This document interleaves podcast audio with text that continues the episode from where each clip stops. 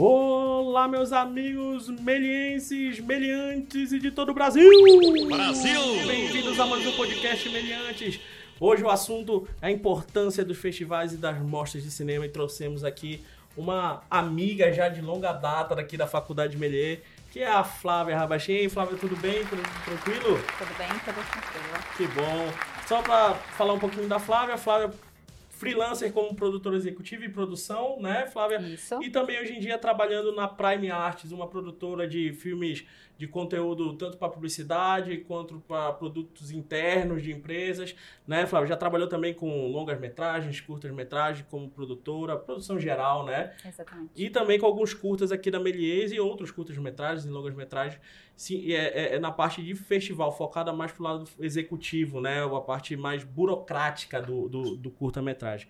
Tá, Flávio? Então, fala um pouquinho aí sobre essa função de produtora executiva, produção. Fala um pouco sobre a sua carreira e fala um pouco sobre você. Bem-vinda.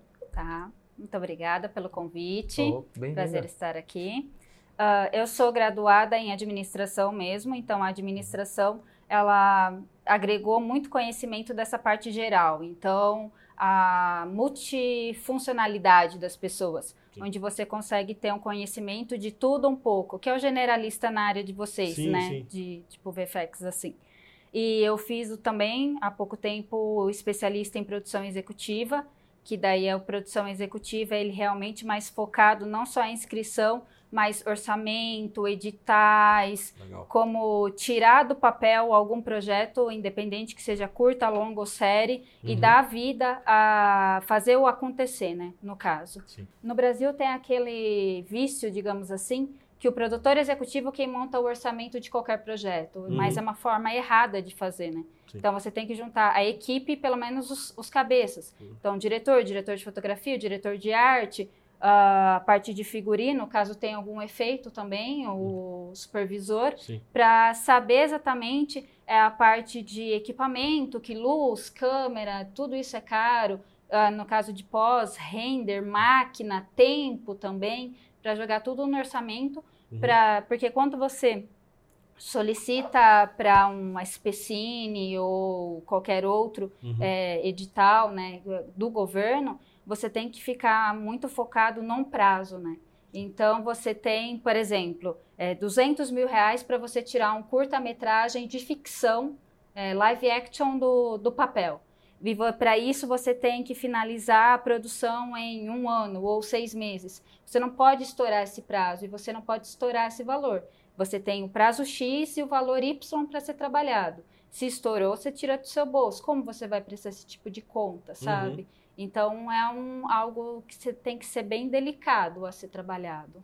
Legal, legal. É bem, bem, bem burocrático mesmo. o É negócio, né? totalmente Totalmente burocrático. burocrático, né? Exatamente. A gente aqui na parte mais artística. Os criativos. né, Os criativos. E a gente não sabe o que é esse, esse mundo que existe aí por trás, né? De, de captar eh, recurso, de ir atrás de patrocínio. Porque não é só passar na lei, né? Quem Não. dera fosse assim, né? Não. Ainda É. mais tá, tá, tá difícil de passar na lei. Ah, então, o que eu, já ia perguntar, já que ela já Pergunta. falou, eu já levantou essa bola, eu queria perguntar, porque a gente tem, não dá tempo de acompanhar o que realmente está acontecendo, mas eu queria, assim, como serviço de informação pública, assim, perguntar para alguém que está bastante aí em contato, é, qu- quais são os impactos principais que aconteceram nesse primeiro ano, assim, do, do que aconteceu com as leis de incentivo, com é, editais, com fundos setoriais, o, o que realmente assim, foram as grandes mudanças? Houve realmente grandes perdas ou foi verba remanejada? O que realmente está acontecendo? Ou realmente é uma batalha de opinião, de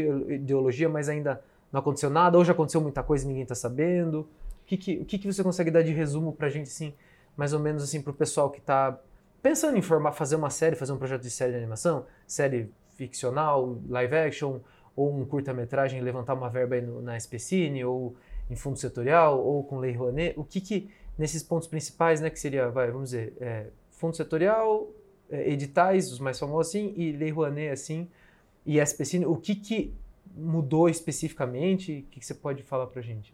É, esse ano foi um ano um pouco mais complicado. Uhum. Quando eu estava estudando no curso de produção executiva, foi bem no meio do ano, vamos dizer assim, início do segundo O semestre. professor chegou e falou, esquece. esquece tudo que eu falei, esquece. É. É, é, daí a gente começou a. Daí foi mencionado o seguinte: foi bem naquela confusão da Ancine que Uhum. parou todas as suas Sim. atividades e tal, tudo. Daí foi meio que explicando mais ou menos o, o que estava acontecendo naquele Nossa, momento. né? ótimo, eu queria muito saber. Então, é, pelo que deu para entender, o, pelo menos o primeiro semestre não teve nenhum novo edital para você fazer captação. Legal, tá. Então, a partir do. O primeiro semestre foi pr- praticamente meio que parado, Parou. essa questão de edital. Se- é, seria, tipo, verbas liberadas para quem já conseguiu ano passado. Tá. Entendi. Porque é aquela coisa, é, você tem um projeto, a gente sempre fala, você quer inscrever um projeto num, num SPCine, né? O curta lá tal. Uhum. Você tem que ter ele todo pronto e redondo, porque se você ganhar, ganhar o edital, é como se você tivesse pronto para captar no dia seguinte. Uhum. Mas não é dia seguinte. Então ele leva um tempo para poder ser liberado esse recurso, Tá. esse dinheiro. Então explica pra gente agora. Mas daí esse tempo é variável também de acordo com o edital. Tá, explica tudo pro tá pessoal regulamento. o que, que é, qual que é a diferença assim, você ganhar um edital, mas aí você ainda não tem o dinheiro? Como é que é? Explica pro pessoal É, assim, como, o que, que é. seria captar? Qual é a. Tá, seria assim. Então, eu tenho um projeto, aí você monta todo. ah, você vê lá o regulamento, você identifica um edital. Esse, você lê o regulamento, esse, eh, o seu projeto ele encaixa perfeitamente com a temática, Tá. com a duração, com o tipo de captação. No caso, é animação, não é animação, é um curta-metragem, dura 20 minutos,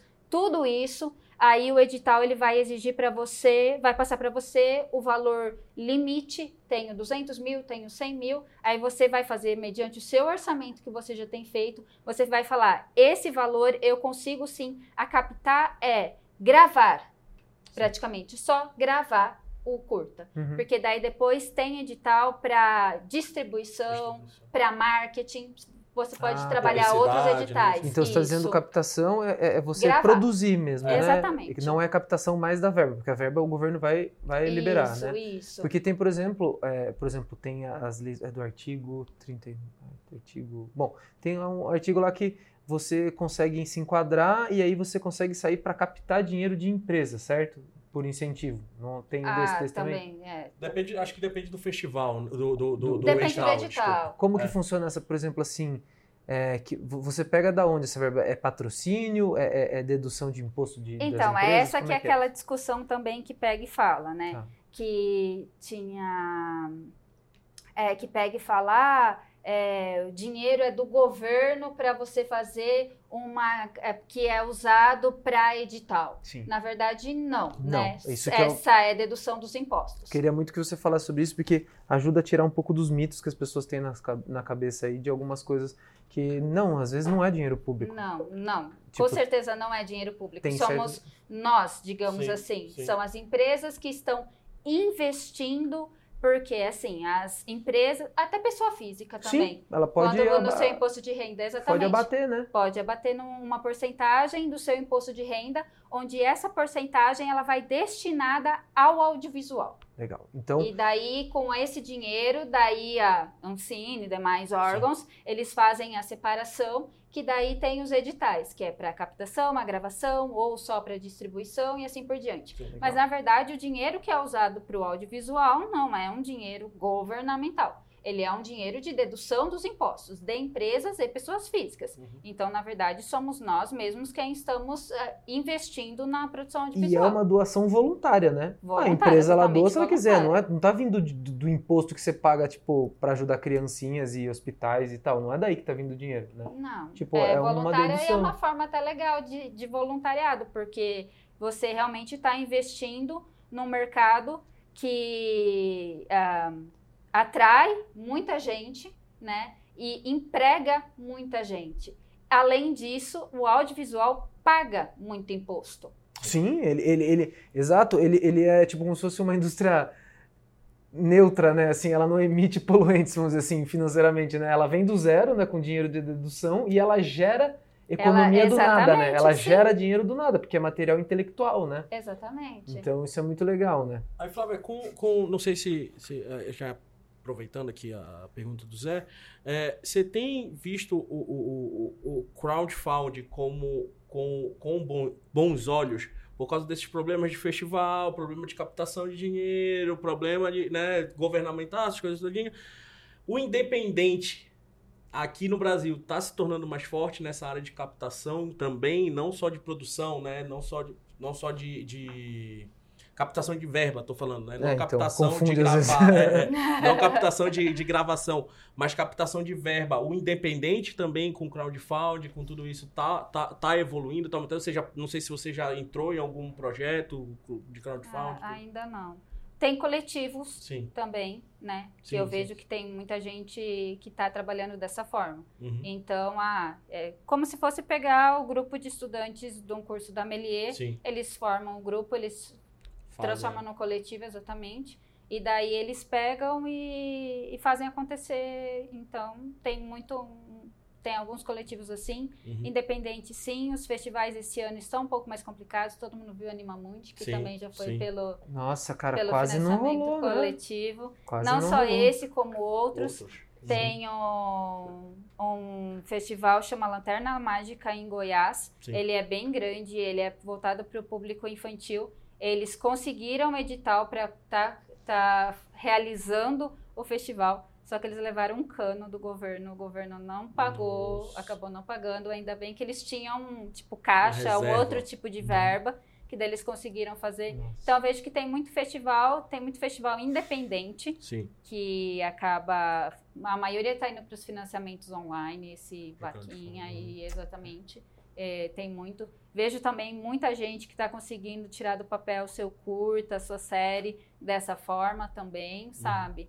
E assim a gente vai, vai seguindo, É, é, né? não, porque eu acho, acho até legal a gente, a gente trazer aí, a gente comentar tudo isso, porque a gente tá vendo que o independente tá crescendo, tá crescendo muito, Tá a produção independente tá crescendo muito, só que ao mesmo tempo que tá crescendo, é, a pessoa que tá fazendo essa, essa tornando é, viável isso daí, não tem essa parte de, de, de burocracia, e que é importante no independente pra caramba. Porque o- o- Sim, os editais total. exigem, Sim. né? É obrigatório o negócio. É Orça- chato no começo, né? Orçamento-. Orçamento é obrigatório, sabe? O negócio pra você prestar conta depois com o que você gastou. E aí eu vejo muito no independente que a galera tá captando, tá captando e não sabe o que fazer com a grana. Sabe? Eu acho que, que é, é- bem importante isso daí que a gente fala, pô, tem que ter orçamento, Sim. tem que ter a parte de pré-produção, tem que ter a parte burocrática, tem É que ter. que é, no Brasil é aquela coisa, eles colocam muito carro na frente dos bois, assim. Exatamente. Então é aquela ansiedade, aquela gana por Exatamente. estar gravando, sabe? Exatamente. Então todo mundo esquece a importância da da pré-produção. pré-produção. Tanto que para você entrar em qualquer edital, você tem que ter uma equipe pronta. Então Sim, você tem sim. que ter o diretor, você tem que ter o diretor de fotografia, pelo menos três assistentes. Sim. Tipo, quando eu trabalhei no longa-metragem, era mais de 100 pessoas que estavam Uhum. trabalhando em um longa-metragem, sabe? Então, tinha função lá que eu nunca tinha... ah, nem sabia que existia, sabe? né? O logger eu nem sabia que tinha uma parafernália gigantesca. Ele sim. precisa ter um gerador para Sim. ele, para o equipamento Sim. dele. Tem vídeo assiste, eu nem sabia. Continuista, eu nem sabia que era continuista. Então, é, são muitas pequenas funções que são fundamentais, principalmente se é um projeto muito grande. Uhum. Um projeto curto, é, pequeno assim, até que dá para você pegar e trabalhar com uma equipe mais reduzida. Mas é importante você ter as funções já pré-definidas Uhum. e saber exatamente quanto de dedicação e de orçamento precisa para cada Perfeito. função. Perfeito. E tempo, né? E o tempo pra- pra- Exatamente. pra produzir. Vocês principalmente, né? Porque a gente nunca assim tem muito. é, o que a gente acaba fazendo, né? É, por exemplo, no, no longa-metragem, a gente tinha 30 dias para estar gravando, Sim. que é o tempo que, é o tempo que tinha que, no orçamento e tal. Então foi realmente, foi bem puxado. Eu fiquei um pouco fora do set, mas fiquei é, acompanhando, era bem complicado. Então você tipo faz, normalmente é seis por um que você faz, né? Uhum. E, e, e vai indo. É desgastante, né? Mas vocês também, eu vejo que. As animações aí. eu- Exatamente, vocês viram noite, às vezes vocês Você têm. tem um exemplo dentro de casa, tem né? dentro de casa. é. Grande Fabrício aí. Exatamente. Fabrício, abraço As Fabrício. madrugadas, trabalhando. Uhum. Muitas vezes ele acaba é, estendendo um pouco mais até a sexta-feira, por exemplo, mas a máquina ele deixa pronta para render sexta de madrugada, sábado, domingo, porque segunda-feira ele precisa ter o vídeo O pronto. pronto. Sim. Porque ele tem que mandar ou para o cliente ou ele tem que apresentar algum resultado. Sim, sim. Então, se o profissional não está trabalhando, ele precisa deixar tudo pronto e preparado para a máquina estar trabalhando. Sim, com certeza. E acompanhando full, né? Porque se dá um erro, você tem que parar de imediato para dar continuação no, naquilo Exato. lá. Agora voltando, né, sobre agora o festival sem a, a- a captação, você faz as inscrições também, essa parte todinha, né? Sim. E, e- e eu queria saber a, a importância que esses festivais, essas mostras têm para uma carreira de um curta-metragem e de quem produz esse curta-metragem, né? A gente comenta aqui bastante sobre isso, né? Pô, se você quer um curta para festival, foque para um curta de festival, né? Essas coisas. Então, fala um pouco sobre a importância desses festivais, dessa, de- dessas mostras. O né? festival é bem legal porque ele tem um grande leque de temas e Uhum. de, e de possibilidades de você inscrever um curta. Sim. Então, eu sempre falo que tem mostras infantis que está em crescimento, Sim. que quem está trabalhando com essa parte infantil, infanto-juvenil, é um mercado que está em crescimento. As Uhum. crianças, os pais consomem muito esse tipo de material. Sim. Mas também é muito delicado porque é uma parte de construção de uma pessoa. Então, o tema que você escolhe, a forma que você aborda isso pode influenciar muito nos atos dessa criança, né? Sim, sim. Então, é delicado de se trabalhar, mas é muito gostoso, sabe? Uhum. Você vê a reação dessas, dessas crianças, desse público, é maravilhoso. Tem também essa parte só independente, tem a parte mais de resistência. Então, você quer pegar e realmente colocar é, algo que seja mais impacto social, esses temas que são mais críticas sociais ou comportamentais, sabe? É, então, tem festivais inteiros tem sobre isso, né? festival que aceita super bem. É, festival voltado só a trabalhos com, de grupos de mulheres. Então, ou que tenha diretora mulher, ou que sejam 100% mulheres, Uhum. só aceitam produções por mulheres, também tem isso. Tem o, o Mix, Festival Mix, que está crescendo bastante, né? Que aborda o tema de homossexualidade, de inclusão e tudo mais isso. Uhum. Tem também os universitários, que só aceitam de todas as universidades. Então, eles têm um grande leque de, de possibilidades para você estar encaixando um curta.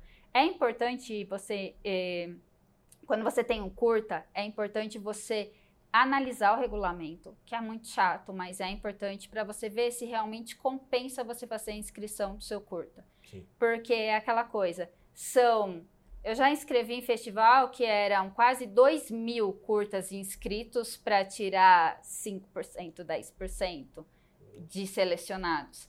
Então, sim, é muito curta produzido, é muito curta bom produzido. Sim. Se você vai numa mostra, numa categoria nacional, tem que ter em mente que a qualidade do seu curta, mesmo sendo um universitário e tal, vai estar concorrendo com profissionais. Sim. Animamundi é um exemplo disso. Uhum. Então, a amostra principal, que é a competitiva, eles misturam curtas universitários, várias temáticas Uhum. tal, eles analisam a técnica da animação, de tudo Sim. mais. Então, sim, você vai estar concorrendo com profissionais. Então, por mais que seja um curta universitário, se você trabalhar bem o seu curta, dedicar um bom boa técnica, um bom desenvolvimento do curta, ele tem capacidade sim de estar competindo ou concorrendo ou fazendo parcerias com, com essas com profissionais, tanto que abre portas.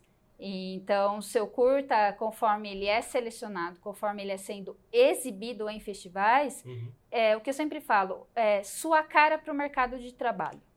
É. Então, é, o que, que o mercado de trabalho pede? Quem é você? Quem sou eu? É o cartão de visita, né? Exatamente. É o. Então, o curta ele tem que estar bem trabalhado porque vai ser a sua cara. Então, as pessoas vão saber quem é a Flávia, por exemplo, num festival quando for selecionado. Vai ver lá nos créditos quem é equipe, tem sempre nos folhetos o nome, os responsáveis, na internet, tem tudo.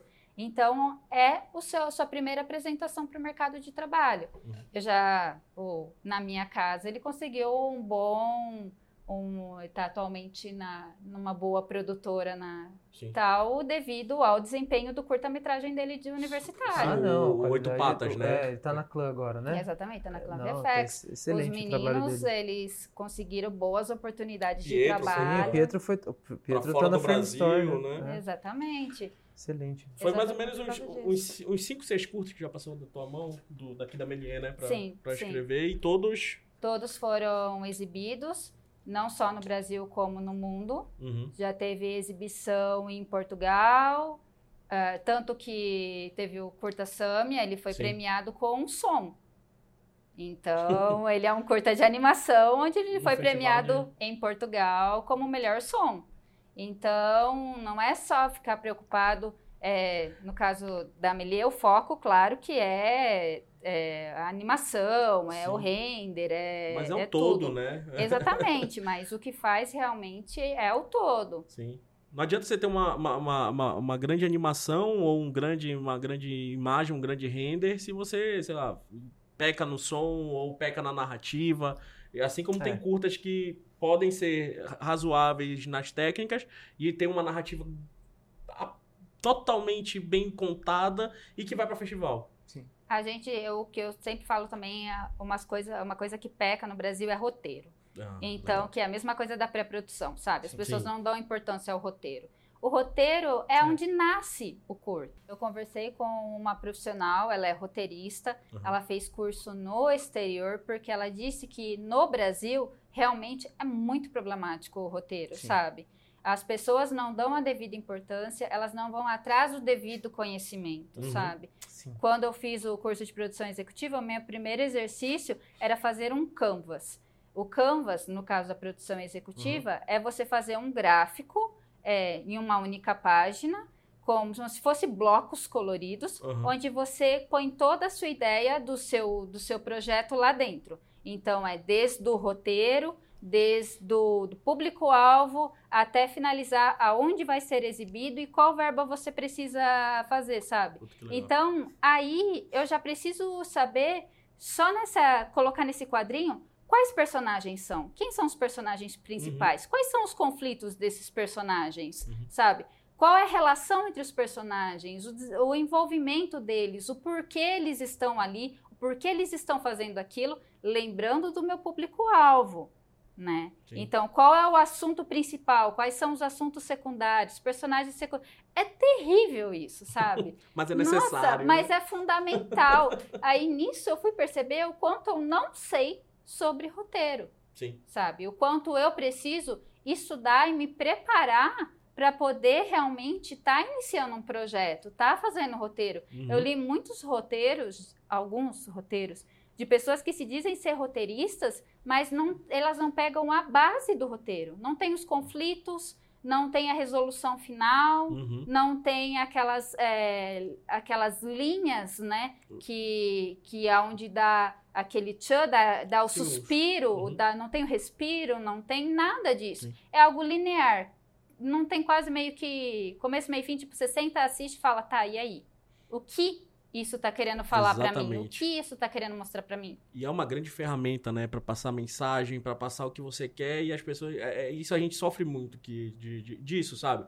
Do, do, do, do curto é que ele, ah, tecnicamente ele é muito bom, mas narrativamente ele não, não quer falar nada, ele falha. Ou, ah, é bonitinho. É, É só o bonitinho não quer me falar nada. Você pode ter um curta bonitinho, você pode ter um longa bonitinho, mas que passe a mensagem pra alguma coisa. Aí vem, vem o que você falou, né? A, a pessoa pecar no roteiro, não dar, dar atenção pro roteiro, não dar atenção pra uma pré-produção, pra ver se tá tudo amarradinho, pra ver se tá tudo direitinho. Aí a pessoa fala, ah, mas é, meu curta é muito bom, não sei o que, tecnicamente. Tá, e aí? O que, que adianta ele ser bom? um Prazer, curta você não vai se ser- faz só de técnica. É, É, Não, você vai receber uma, no máximo uma premiação. Não, você de vai, você, técnica, você, vai, assim. você vai receber uma proposta de emprego? Vai, mas pra apertar botão. É, tipo, a- a E questão. essa, não é a ideia. É. O mercado brasileiro não, não comporta isso. Não comporta isso, exa- é exatamente É, isso. você tem que ter uma, um know-how maior. É, o, o que eu, o que eu penso assim muito é a dificuldade que a gente tem de achar roteirista para, assim, se para live action é difícil, para animação é, meu, assim, É base, né? É, mas, é- mas é muito difícil porque ainda não tem essa especialização aqui no Sim, Brasil. é, assim, é- tô dizendo É isso, é que, base. tipo, a primeira geração de roteiristas de animação do Brasil tá se formando agora, assim, né? Tipo, eu tô falando no sentido de tá aí com 10 anos de carreira, Sim. acho que é agora, né? Porque É. a gente tá Agora com que tá uma pegando de o animação, corpo, é, que tá, tá pegando o corpo, então assim, E mais ou menos ainda, né? É, eu acho que vão começar a ter bons cursos de, de, de roteiro para animação.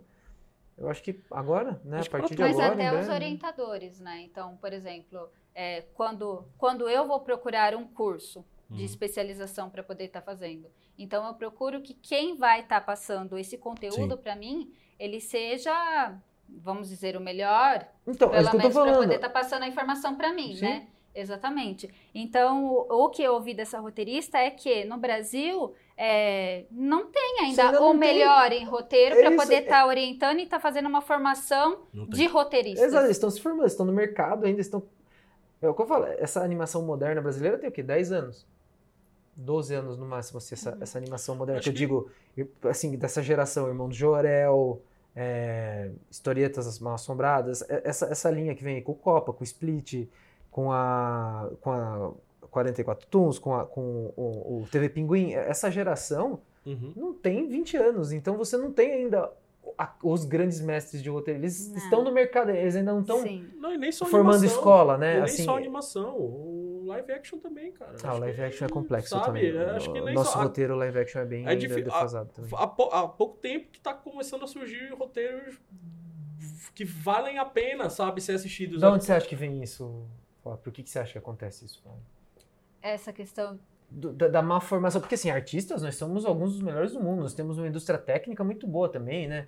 Mas o, o por que que você acha que tem esse buraco no roteiro? O que que você, o que que você acha não que acontece na roteiro. nossa... No Brasil, no mercado audiovisual, ele tem muitos buracos. Uhum. Tá. Eu conversei com um diretor, ele pegou, ele falou: "Olha, eu sou fiz a graduação, só que a minha graduação não prepara para o mercado de trabalho. Porque Uhum. no caso dele, ele tem a função de diretor, né? Mas ele não, não sai para um set de gravação. Pronto. Ele, Não sai Imagina. pronto. né? Ele, por exemplo, um diretor, ele tem que saber é, muitas partes técnicas. Então, ele Sim. tem que saber o conhecimento de toda a equipe. Ele tem que saber o que o diretor de fotografia faz, o que o foquista faz, ele tem que saber toda a parte de equipamento, de luz, de Uhum. ângulo de câmera. Então, ele, ele falou assim: essas coisas você aprende onde? Meio que na prática. Na raça. Na, no caso dele, é, acaba sendo isso. É meio difícil você ler um Então- negócio e saber de cabeça todas as lentes, todas as distâncias focais, todas as Então, aberturas. e É ele- impossível E também a decorar. faculdade, ou a instituição de ensino não vai ter nem equipamento, né? Pra- porque são caríssimos para poder estar fazendo. Então ele falou assim: o que, que eu acabo vendo? A história do cinema, a teoria do cinema. São Então- excelentes cinéfilos e... ci- é, é, é, não são diretores de cinema que são formados, são cinéfilos, são formados... Né? Ele acaba né? estudando, por exemplo, o que, que a instituição acaba conseguindo fazer. Pega esses diretores que são os artistas, os arte, pega esses filmes que são aclamados pela crítica Uhum. e, tipo, estuda meio que os quadros, as Faz teorias, análise, né? exatamente, sabe? Pra, de uma forma, digamos assim, didática de colocar o conhecimento. Então ele pegou e falou assim: olha, eu fiz meio que, tipo, tá. Porque o mercado no Brasil, ele exige que você tenha um maldito de um papel. Ainda assim. Ele exige que você tenha o diploma, Ainda tem sabe? lugares que sim. Então, por exemplo, se você quer fazer alguma inscrição do seu projeto, tem lugares currículo. que você, para ter o seu nome como diretor, o seu nome como roteirista e tal, você tem que apresentar o diploma. Sim. Então, aonde as pessoas acabam fugindo para isso. Travando. Eu preciso fazer um curso de cinema, de rádio e TV, ou ó, qualquer outro, qualquer outro curso mais próximo do que eu quero Uhum. exercer de, de profissional, mas que não vou ter esse retorno necessariamente de conhecimento, principalmente de preparo de mercado de trabalho. Sim. Então eu vejo que muitas pessoas que não tiveram a base do trabalhar mesmo, de colocar na prática e fazer num estádio ou qualquer outra forma, eles não estão tão preparados quanto alguém que só Que nem Entendeu? fez nenhuma graduação, que não fez nada, só meteu. Saí do colegial, fiz a faculdade, vai para o mercado de trabalho, a pessoa não está 100% Não. assim preparada para poder estar lidando com clientes, É, com os prazos, assim, que nunca é o prazo que você realmente quer. Eles te jogam lá o trabalho. Ah, quero esse efeito. Você pega, ele te pergunta quanto tempo você precisa para dar esse resultado para mim. Você pega, você fala, eu preciso de 30 dias. Não, eu tenho 10. Se você não faz, alguém faz.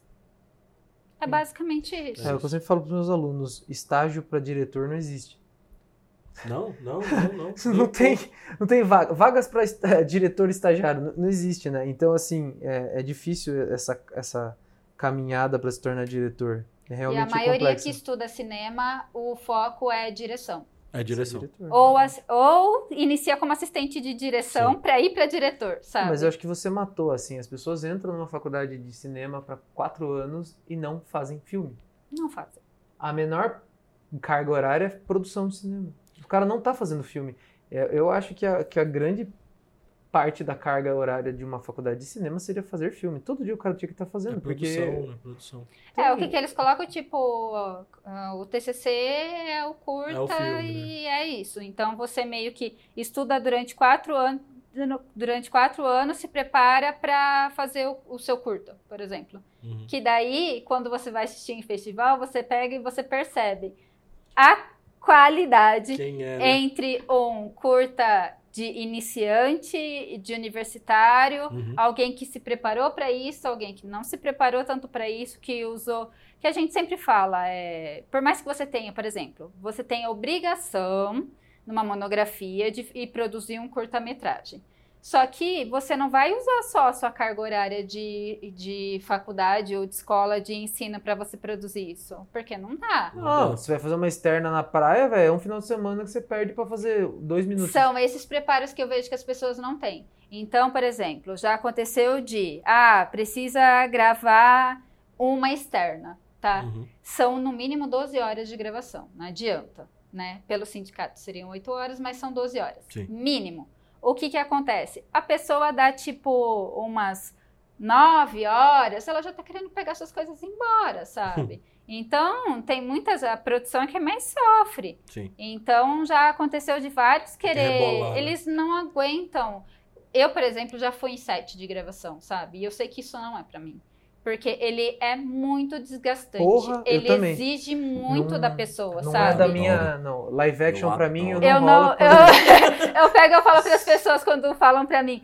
Eu adoro ir no set de eu gravação. Eu falo, você é maluco. Não, café, fruta e sanduíche de presunto não é Não. comigo, mano. O Nossa, último- não Finaliza com pizza. Deus tipo, livre, depois meu de estômago 14 não aguenta, horas velho, não trabalhando. Eu amo set. Eu- Às vezes é que- naquele sol escaldante. Não, o cara tem que curtir. Eu ó, sinto, é, eu é sinto um tesão, né? falta de set, sabe? Cara, eu sinto muita É um falta. tesão de estar no set, né? Eu Mas- não tenho, cara. mas- não Mas é isso. mas Por isso que eu fui pra é. animação também. Um dos motivos. Eu prefiro ficar ali sentadinho no É. computador, ar-condicionado. Mas eu acho muito legal, realmente, quando uma pessoa tem esse, esse tesão, quando pega e fala, Sim. nossa, eu amo Eu set de gravação, mas realmente se doa no É. set de gravação. Porque tem muitas pessoas que falam, ah, eu vou pro set de gravação, mas faz um corpo mole. Que, gente, Sim. olha, tem, tem profissionais que eles têm que carregar o equipamento. Eles não carregam o equipamento. Eles não fazem E as se o coisas. diretor quiser fazer 25 tomadas, ele vai ter que. Cara, é é o jeito que ele tá desenhando, é o jeito que ele tá produzindo. nem- ele é um nem- artista trabalhando, mas- não adianta ficar bravo com o A gente diretor, nem velho. precisa ir longe, nem precisa ir no live action. Tem muita gente de animação que vai fazer a mesma coisa. Vai lá porque tem que estar lá e não sei o que. Mas, porra, se você não tem tesão, nem vai. Pra começar. Exatamente. Pode ser, pode ser num set, pode ser dentro de uma sala com ar-condicionado. Se você não tem tesão em produção, é, é, não entre nessa. É porque é o flow, né? É- é eu, eu É. já participei de, de, de, de, de, gravação. Que não adianta, mesmo trabalhando com animação, a gente às vezes precisa pegar coisas de captação Sim. normal, né? Então, se não. Tem uma coisa que é um flow, assim. O negócio às vezes demora duas horas pra pegar, né? Vai montando, o equipamento Sim. não funciona, o negócio acaba a luz, acaba a energia, arruma, troca a lente, não sei o quê. Mas na hora que engata, né? Já era. tem esse flow que começa e, e- e se você não pertence a isso, cara, não é pra você, velho. Você Não, tem que é. estar nesse flow. Mas é, mas é isso, também se você não pertence a uma sala, pô, a gente viu aqui no Annecy, cara, a gente ficou aqui 12 horas por dia, durante seis meses, trancado numa sala. Se você não tiver tesão, amigão, Ah, sim. pode ser sete, pode ser sala, pode ser qualquer coisa. Se você não tiver tesão em produzir, É. e se não tiver bem organizado pra você produzir, pra justamente não acontecer Ah, isso não, que a é caos. que a? Flávia falou, tipo, porra, chegar lá vai ter que ser 12 horas, aí chega 9 horas, o cara já tá puto. Se você não tiver pronto pra isso, e se a, a produção não tiver pronta pra pra aguentar essa, essa paulada aí de seis meses, seja 30 dias, 12 dias de filmagem de set, se essa pré-produção não tiver redonda, mano, não adianta nem tesão. É verdade. não tem tesão que aguente. Mas é, é, é, é- é isso que E a são gente... pessoas, e é sempre o trabalho humano, em grupo, né? não É. adianta. É grupo, Eu é pego a diferença quando você vê o resultado, é nítido nisso. Sim. Quando uma pessoa pega e fala pra mim, olha, Flávio, eu comecei com um grupo, só que daí eu acabei fazendo sozinho. Uhum.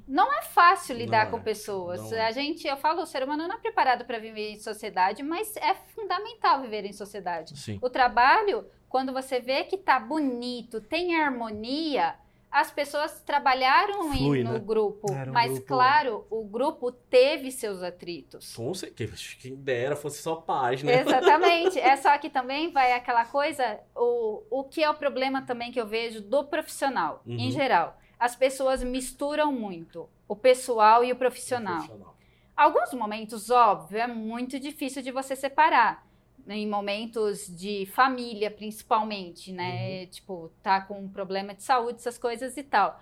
Mas eu começo, eu percebo que as pessoas, ah, eu tive uma discussão na minha casa com meu esposo, por exemplo. Elas levam essa discussão pro seu trabalho. Você- Uhum. E rapaz, o negócio não vai. Ela pega e meio que desconta aquela discussão em cima de você Sim. que você não entende, não sabe nem o porquê. E também tem outra parte disso de misturar o pessoal e o profissional, que às vezes você dá um feedback no trabalho do cara e o cara leva pro pessoal. Não, você tá preparado. Porque a- a- a- isso acontece muito quando o cargo é o cargo, é a pessoa que é o cargo. Então, por exemplo, o diretor. O diretor, ele não vai mexer em nada especificamente, é, é ele lá. Então, como ele tá lá e o diretor é o Zé, é o João, é o Antônio, é o cara, se você dá o feedback nele, ele acha que o problema é com ele. E às vezes não, às vezes foi uma decisão que ele tomou, um as- é um aspecto técnico, não é pessoal. Uhum. Entendeu? Então, o que eu vejo muito no mercado, principalmente nossa publicidade, isso é, isso é padrão, assim. Tipo, você tá falando assim, olha, acho que tem que mexer nessa parte aqui.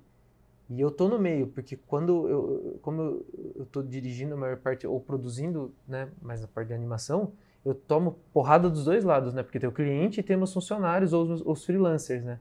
Então, eu recebo feedback, tenho que passar o feedback também para eles, então assim, é muito difícil você tentar não bater no pessoal, né, porque quando você chega e fala assim, cara, isso aqui precisa melhorar, eu não tô falando que você tá ruim ou você é ruim, não sei o que. Não, às vezes não, não, não chegou lá, né? A técnica. Viva o assistente de direção e viva os produtores, cara. É a galera que leva a paulada, da galera que vem, problema, e vivam eles, porque... É, eu percebo que também é muito de postura. Então, como você recebe isso e como você repassa a informação. Uhum. né? Uhum. Digamos, voltando é, por o meio de publicidade, né? Sim. Então, tem o atendimento, que é quem fala direto com o cliente. Uhum. Então, é quem vai receber a primeira paulada, no caso. Sim. Só que o atendimento ele vai repassar para o supervisor. Então, ele vai dar a paulada que ele recebeu do cliente para o supervisor. O supervisor não pode, de maneira alguma, repassar a paulada que ele recebeu, que o outro né? foi indo. Porque dependendo, se você vai dar uma paulada no- na pessoa que tem que realmente aplicar e fazer o acontecer, ele vai, vai desenvolver um péssimo trabalho. Concordo. Ele Sim. vai acabar levando para o pessoal isso, aonde fica um supervisor ruim. Então, por exemplo, o que eu sempre falo para as pessoas, não sejam vistas como chefe, mas sim como líder. Sim. Que isso eu aprendi na administração, porque o líder é aquela pessoa que coloca, deixa o ambiente em harmonia, tenta sempre lidar com os dois lados da balança, sabe? Quando ele tem que ser ruim, quando ele tem que ser crítico, ele Uhum. é crítico. E o seu profissional, ele recebe a crítica parte profissional. E quando ele tem que ser legal, o festeiro, o animador, e vamos fazer um momento relax e todo mundo junto, também é. Uhum. Sim. Legal. Flávio, agora vamos voltar, né? a gente começou todo esse mundo do audiovisual, de produção, aqui. vamos voltar um pouquinho pro, pro, pro, pros festivais aqui. Eu queria que você, você- a gente já falou aqui sobre a importância dos festivais, sobre, sobre o que, que um curta precisa para ser um festival, tudinho. E, e você tem algumas. Uh, uh, pegando esses, esse, esses curtas de animação aí que você está escrevendo em festivais que está dando muito certo, né? A gente vê a participação deles. Você tem, acho que, detalhes ou dicas para as pessoas que estão fazendo os curtas e querem levar esse curta para um festival, você tem algum detalhe para falar, ah, seu curta é bom ter isso, ou vai por aqui? Não, não só na produção, mas também na hora de escrever, sabe? Acho que na hora de escrever também é muito importante, né? Para onde eu devo ir, para aquilo lá. Você Sim. tem algumas dicas para o pessoal? Bom, pelo início, né, essa parte de roteiro, realmente você Sim. se dedicar um pouquinho mais ao roteiro é fato. Dica, né? Exatamente. é, então você realmente é, ah, é, não vai ter tempo, de repente, estudar um pouquinho de roteiro, mas as coisas básicas do roteiro é você precisa ter o personagem base, o personagem principal, ter o envolvimento entre esses personagens, uhum. ter as oscilações, tem o tempo de respiro e a conclusão final, Sim. sabe? Essa conclusão final, daí fica a, a, da pessoa, ah, quer sim, que seja sim. algo meio a ah, surpresa, não. Ou também, o que algumas pessoas fazem também, é você pode pegar o curta para um projeto maior. Então fica tipo uma introdução, deixa como uma continuação, não um dá né? finalização, né? exatamente. E você já trabalha como se fosse um resumo para um projeto maior, né? No Legal. caso. Também pode estar fazendo isso. Uh, é... Parte de material, né? É muito importante. Eu sempre estou orientando as pessoas, quando elas querem inscrever, a Legal. produção do material. Então você precisa ter um cartaz então, esse cartaz, ele precisa ser sempre muito atrativo. Porque uhum. é o que uhum. eu falo para as pessoas. Uh, o porquê você vai tirar uma pessoa do conforto da sua casa, onde tem tudo online agora, para ir num festival e assistir o seu curta. Legal. Então, o seu curta tem que chamar a atenção das pessoas.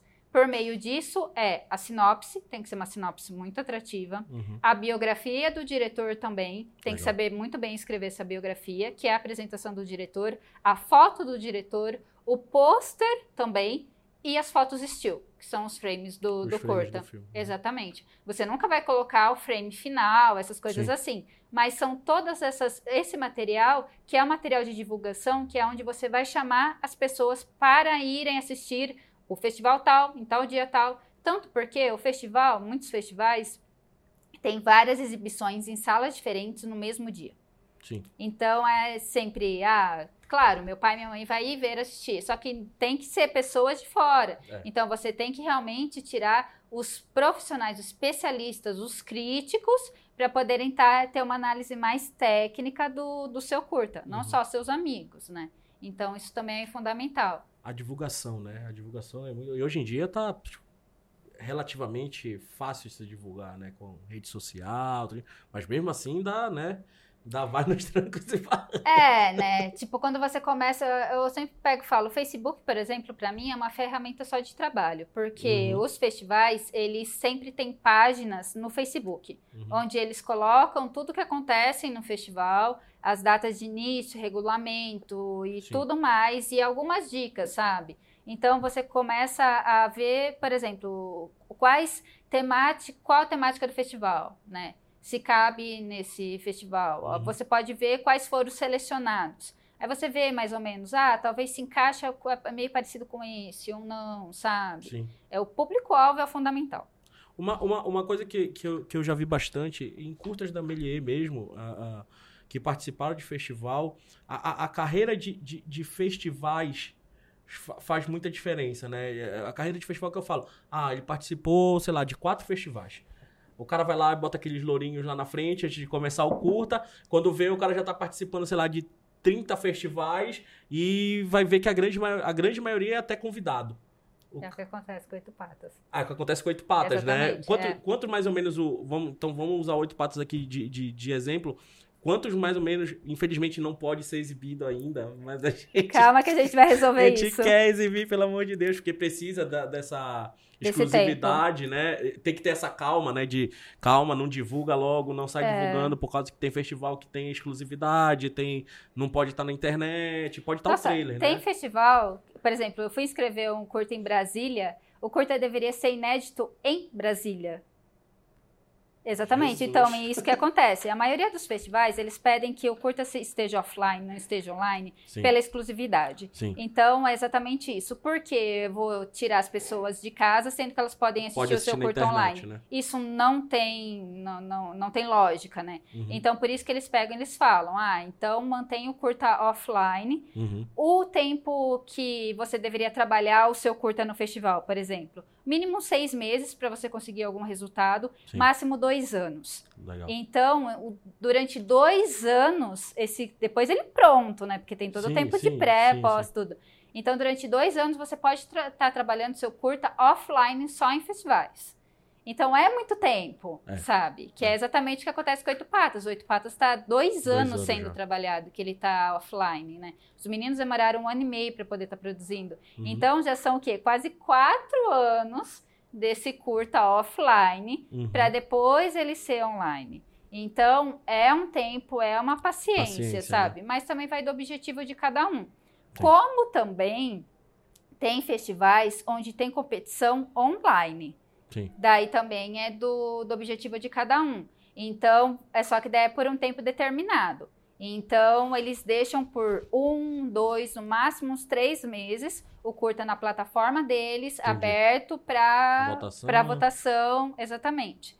Aí vai da opção de cada um. Quero fazer, não quero fazer. A opção do Oito Patas foi ser só offline. Ele foi, ele ficou online, mas nós não, nós não fizemos nenhuma divulgação. Tiraram. Quando foi, não, é, foi pro prêmio de cinema Tá. que teve esse ano. Então foi a primeira vez que abriram para a parte de para premiação de curtas metragens. Então, como o Oito Patas ele tinha sido premiado num outro festival, então esse Prêmio Internacional de Cinema eles pegaram esses festivais mais importantes, os premiados, currículo, enviaram né? um convite.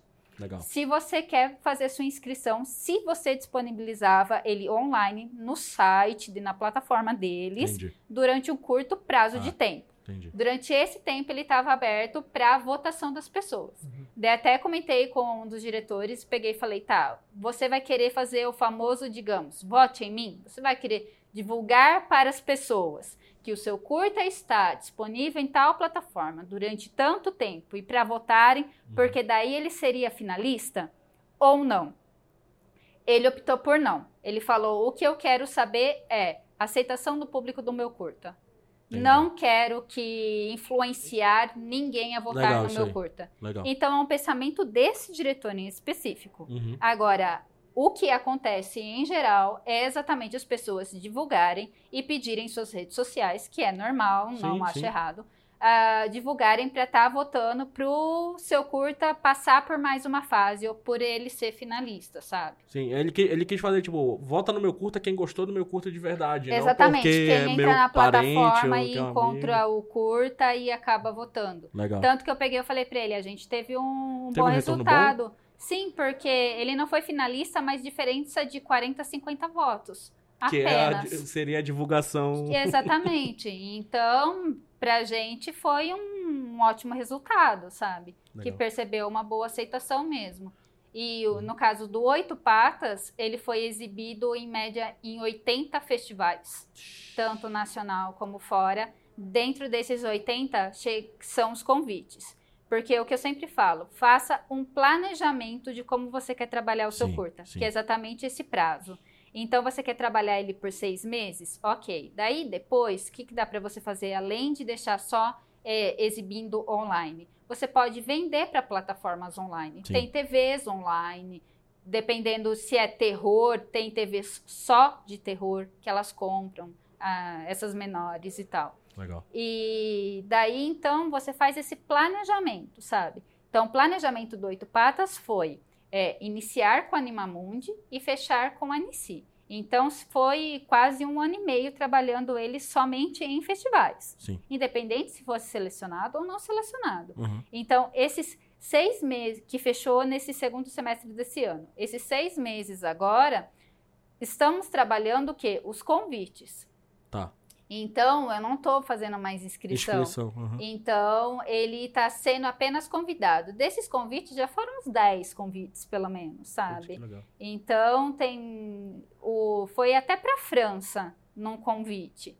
Legal. Então, daí é pelo roda mais ainda o mundo todo. E agora também tem a TV. Em- é, mediante a premiação, ele vai ser, já foi exibido na TV, né? Pelo Animamundi. Tá. Animamundi é uma exibição Brasil? na TV. No canal Brasil, se eu não me É, engano. né? Nos can- O Animal Mundial no Canal Brasil. que Exatamente. E agora, também por uma premiação de outro festival, ele também vai ser exibido em outra TV. Tá. E daí tem essa parte toda burocrática que é, que é demorada. Aí, fechando isso, ele vai ter mais uma exibição no cinema, Legal. esse ano ainda. Aí, no, a ideia é no ano que vem já disponibilizar online, mas foi um trabalho de dois anos. Ele, o, outro pato chegou aí pro, pro Annecy? Não foi porque eu coloquei em ambos as categorias, tem estudante, tem tal. Nesse ano foi foco mais Japão, se eu não me engano. Foi Japão. Uhum. Brasileiro foi só um selecionado.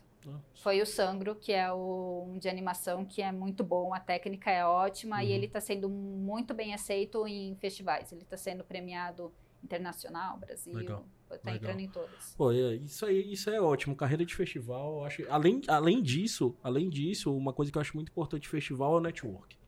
Uhum. O network festival é sensacional. É muito legal. Porque Só de tá você tá com alguma todo coisa lá, mundo né? ali, cara. O cara Tá- fala, pô, você tá concorrendo? Ah, não, eu vou, vou ser exibido. Ah, é, cara. É, ah, tá sabe, todo- só de ser, tá é o cartão todo- de visita que ela falou. né? É, é isso, é o cartão de visita. Você tá passando numa mostra, você tá competindo. mas Só de você estar lá, eu acho que já é, já é muito importante, sabe? Nossa, puta, Já, já, fale, já, cara. já é importantíssimo esse network, eu acho que é, que é- é- E quando a gente fala carreira de festival, não é só participar de festival, um monte de festival.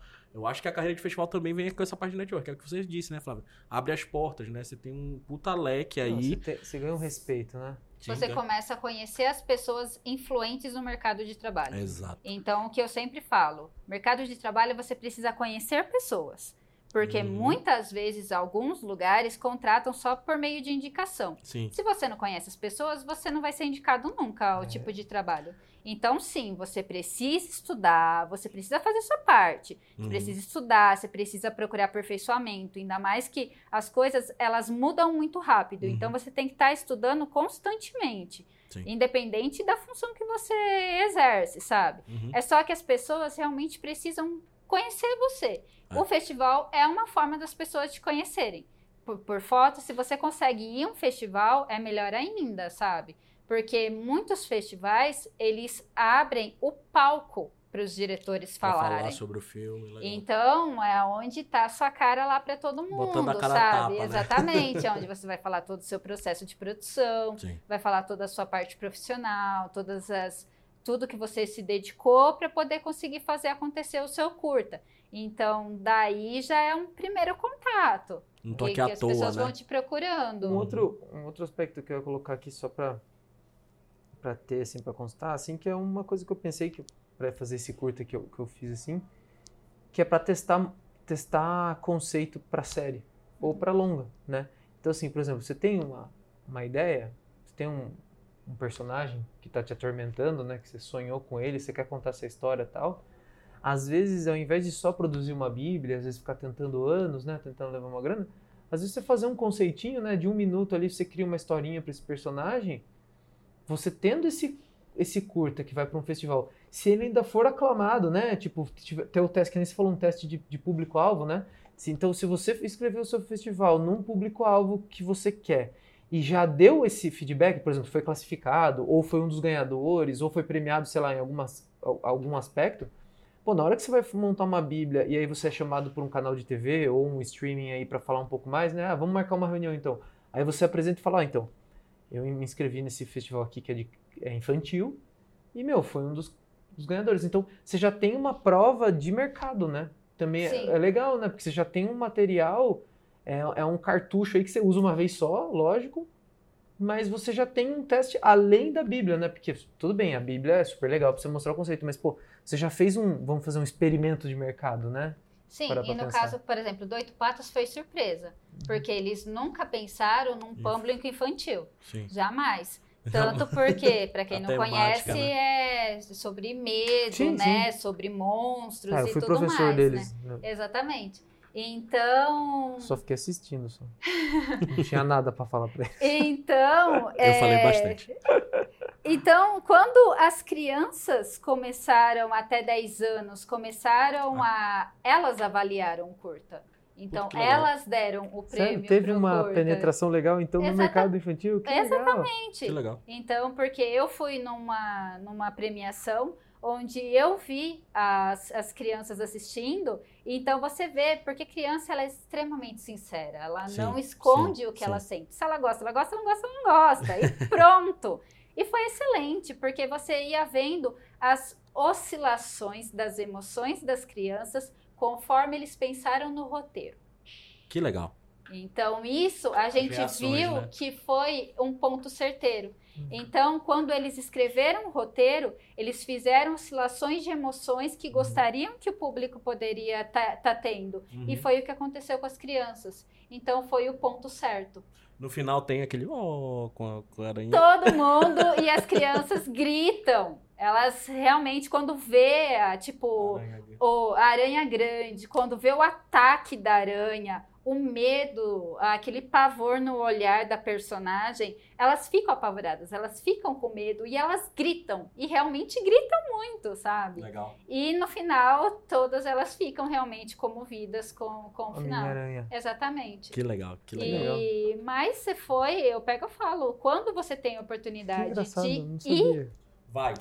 Porque eu falo, só que você presta atenção na reação das pessoas O pro filme você já viu. trabalho. É, o filme você já viu. Você não tem que ficar assistindo, tipo, procurando os erros no seu trabalho. Exato, exato. né? Você tem que pegar e ver a reação das pessoas e daí sim pensar Exato. no seu próximo roteiro e ver onde foi seus acertos e as suas correções para o seu próximo trabalho. Exato, vai pro próximo, né? Não fica ali. É que a gente já comentou em vários podcasts aqui. Saiba fechar a panela. Exatamente. Exatamente. Que é o planejamento. Que é o planejamento. Exatamente. Você tem que ter o planejamento, você tem que ter o seu tempo ali, saiba fechar a panela no seu tempo. Ah, deu errado, não deu certo, tá? Vai pro próximo. No Até próximo, porque você não vai ficar amarrado a um único trabalho. Você não vai ser um profissional de um trabalho É, só. então.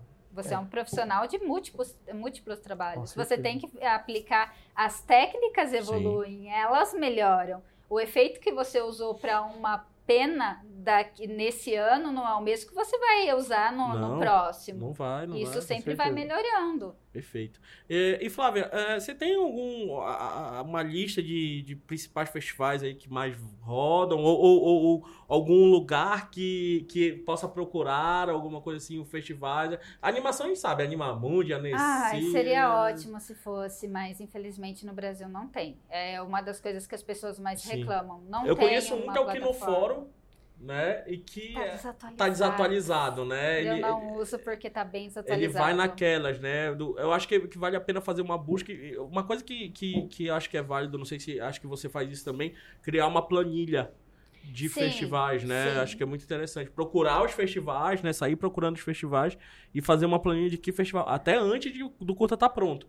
Pra você saber, né, pra onde mandar em tal É, época. Por isso que eu falei que o Facebook é minha ferramenta de trabalho, porque muita coisa você encontra no Facebook. Então É. tem no Facebook tem grupos que Legal. são voltados para inscrições e divulgações de festivais e mostras. Legal. Então aí já é um caminho que você já pode seguir. Ah, tem plataformas para inscrição online Uhum. também. É só que daí essa tem que ser um. Eu prefiro mais quando é alguma orientação de um profissional, porque tem algumas que cobram taxa de inscrição. A taxa de Uhum. inscrição é em euro e é dólar. Sim. Então, às vezes, as pessoas começam a fazer a inscrição e vão fazendo desenfreado. É só que eu sempre pego e falo: Cuidado. cuidado. Porque é dinheiro e aquela coisa. Você pagou pela inscrição, não quer dizer que seu curta vai ser selecionado. Sim, sim. Então, muitas vezes você gasta, já chegou a gastar 80 reais numa inscrição e não passou. Cara, são 80 reais. Sim. Então, você pensa muito bem, né? Se você tem um caixa onde Sim. você consegue trabalhar, que dificilmente isso acontece, Sim. mas se você consegue trabalhar, também trabalha muito bem isso, sabe? Para que esse dinheiro realmente seja investimento, não Uhum. seja só um Um gasto. gasto. Ainda né? tem postagem também, né? Ainda tem festival que pede. Será que ainda tem festival que pede DVD? Teve um tem, festival né? que pedia cinco DVDs. Pelo correio. O Animamundi tem que mandar. É, então. Não, é tudo Não, online. é. Agora acho que é mudou. Acho que eu... Tem que mandar pra Ancine pra registrar. Ah, CPB não, isso é o registro. precisa. Isso, isso Pra- aí tem que fazer, que é o para CPB, CPB. CPB, né? CPB. CPB você tem que mandar é o DVD. É, daí tem essa parte de direitos autorais, né? Tem do Que roteiro daí- também, né? É, que é na Biblioteca Nacional, que também é por correios, exatamente, e tem a taxa de inscrição. Sim. Meu registro do roteiro é taxa de inscrição, que é variável, é pequena, digamos Sim. assim, mas é variável de acordo com a história, né? Sim. Aí tem o CPB, que é onde você tem que mandar o DVD, vai análise por 30 dias. Eu sempre recomendo, sempre não, mas dá para fazer CRT. No caso de TV, você tem que ter o CRT autorizando para você passar. Tem também agora documento do Ministério da Justiça, que é onde classifica a faixa etária. Então, normalmente os festivais, eles colocam qual é a faixa etária. Sim. Mas se for para algum festival ou para a TV, eles estão pedindo documento registrado pelo Ministério da Mas você não Justiça. sabia. Tem isso também. Tá. Então tem N documentos, na verdade. Mas que isso podem serem feitos de acordo com o objetivo de cada um e conforme você vai trabalhando. Mas tudo demora muito. O registro do roteiro é em média 120 dias. Então Não, a tem Biblioteca a- Nacional é, escreve e esquece, velho. É, não, mas, mas o, o- é legal a gente estar falando isso daqui, porque se a pessoa quer essa carreira de festival, vá atrás logo, sabe? Até antes de terminar o seu curta. Exatamente. Começa a correr atrás. Pelo né? menos o registro caralho. do roteiro e o CPB é importante você já Sim. ter antes de você Sim. começar a inscrever em festival. Sim. Porque se o festival pedir, você já tem que ter em mãos, É. né? Não dá, o festival não vai esperar 90, 120 dias. Já acabou. Já, Já aconteceu, já foi, é. entendeu? E tem festival que desclassifica se você não, Tiver CPB, não tem tipo, os é. documentos. Então já Aí você paga, É. ainda É. desclassifica. é paga, é classificado, só que não passa para exibição porque não tem o documento. Porque não tem o documento. É. Flávia, queria te agradecer muito aqui Imagina, por esse vocês. podcast. É, é importantíssimo para o pessoal daqui da Melier quem vai entrar na Melier também, quem for ouvir. Acho que é importantíssimo. A gente está vendo aí vários cursos da Melier que estão passando pela sua mão, que estão tendo um grande sucesso. Então, é obriga bom. obrigado, porque querendo ou não, é o nosso trabalho sendo, Sim. sendo, sendo exibido aí também, o trabalho dos professores, né? Que a gente corre atrás aí para ter os melhores cursos para os alunos. Então, muito obrigado por esclarecer essas coisas aqui de festival e também de produção, de várias coisas. A gente foi pelo. a gente fez um grande geral que, que é importantíssimo. O que, o que é legal é que a gente já trouxe aqui diretores, já trouxe aqui artistas, trouxe você como produtora, trouxe freelancers e todo mundo fala o mesmo ponto e que a gente tem que bater, continuar batendo nesse ponto, que é a pré-produção, que é o roteiro e que é, é, a, a produção em si, saber se, se organizar, saber se, se saber é, é, administrar o negócio que é o curta-metragem, né? Então, não é porque a gente está numa escola que a gente vai fazer um negócio a- a- a- ao léu, assim. Então, tem que ter organização para justamente acontecer isso que você falou. O profissional, o, o estudante já sair preparado para o mercado de trabalho. Eu acho que é isso aí, não porque a gente está na Melier, mas eu acho que é o seu grande diferencial, querendo ou não, da Melier. A gente prepara esse cara para o mercado de trabalho e a gente vê o resultado no mercado de trabalho. Né? Isso aí tem vários exemplos aí que a gente pode sair, passar o dia aqui comentando. Então, Flávio, obrigado. Quer mandar um abraço aí para alguém? Quer agradecer alguém? Todo Ah, mundo? eu sempre agradeço vocês, a Melier, Uhum. todo mundo, a equipe da Melier, sempre tá com as portas abertas, tanto para o meu trabalho e tá, que bom, fico feliz pelos resultados que estão, estão acontecendo. Vamos aí trabalhando para realmente levar o nome da faculdade, o nome dos alunos, fazer essa inclusão no mercado de trabalho, abrir as portas e tudo mais. Ai, Eu queria mandar um beijo pro meu esposo, Fabrício Rabaquim, que ele é Ei. sempre um braço muito direito, pé direito, ele é um extremamente companheiro, excelente profissional. Fabrício aí, o, mandando um abraço pro Fabrício, que participou para quem não sabe que é o Fabrício, um dos diretores do, do Oito Patas, um dos produtores do Oito Patas, e também participou da equipe do, do- da vinheta pro, pro Annecy, né? Foi. Que foi, botou aí, a gente agariou muito pra gente aí o- a presença do, do Fabrício no projeto da Nancy, fomos lá pra Nancy, ele respirou a Nancy, foi, foi ver, ele tava junto Não lá. queria voltar nunca mais. Não, não queria, acho que ninguém dali queria voltar Com nunca certeza foi uma mais. experiência e tanto. Foi, foi, foi bem legal. Zé, quer Não, mandar eu um queria abraço? pedir pra ela deixar o contato dela. Ah, é para verdade. o pessoal. Favor, que, desculpa. que eu já vou entrar em contato já. eu preciso de uns, de uns serviços aí. de- Onde, onde pode te encontrar, Flávia? coisas aí. Vou entrar em contato contigo, e-mail. Gente, eu tenho pelo Facebook, Tá. coloca Flávia Rabaquim, Uhum. Rabachim é R-A-B de bola, C-H-I-M de Maria. Uhum. É um ponto que realmente eu só uso para trabalho, se Tá. olhar lá meu perfil. E acho que é mais fácil pelo Facebook mesmo. Até Mais direto, rapidinho. Exatamente, porque daí lá eu já consigo dar aquela, aquela primeira conversa, aquela primeira orientação. Aí, de repente, se eu preciso pedir algum material, dar uma, uma maior orientação, a gente já faz tudo por e-mail. que. Daí já fica melhor. Mas acho que fica mais fácil para todo mundo. Facebook é, é uma A gente das bota o link do, do Facebook na, na chamadinha lá do, Tá do, ótimo. do YouTube, tudinho. Ó, tá bom, entra mas de, bom, mas de, de abraço, então, só um, um festival de abraços. festival de abraço. bem curtos, mas bem animados. Então, mandando um abraço aí pra todo mundo. Muito obrigado, galera. Até a próxima. Tchau. Falou. É.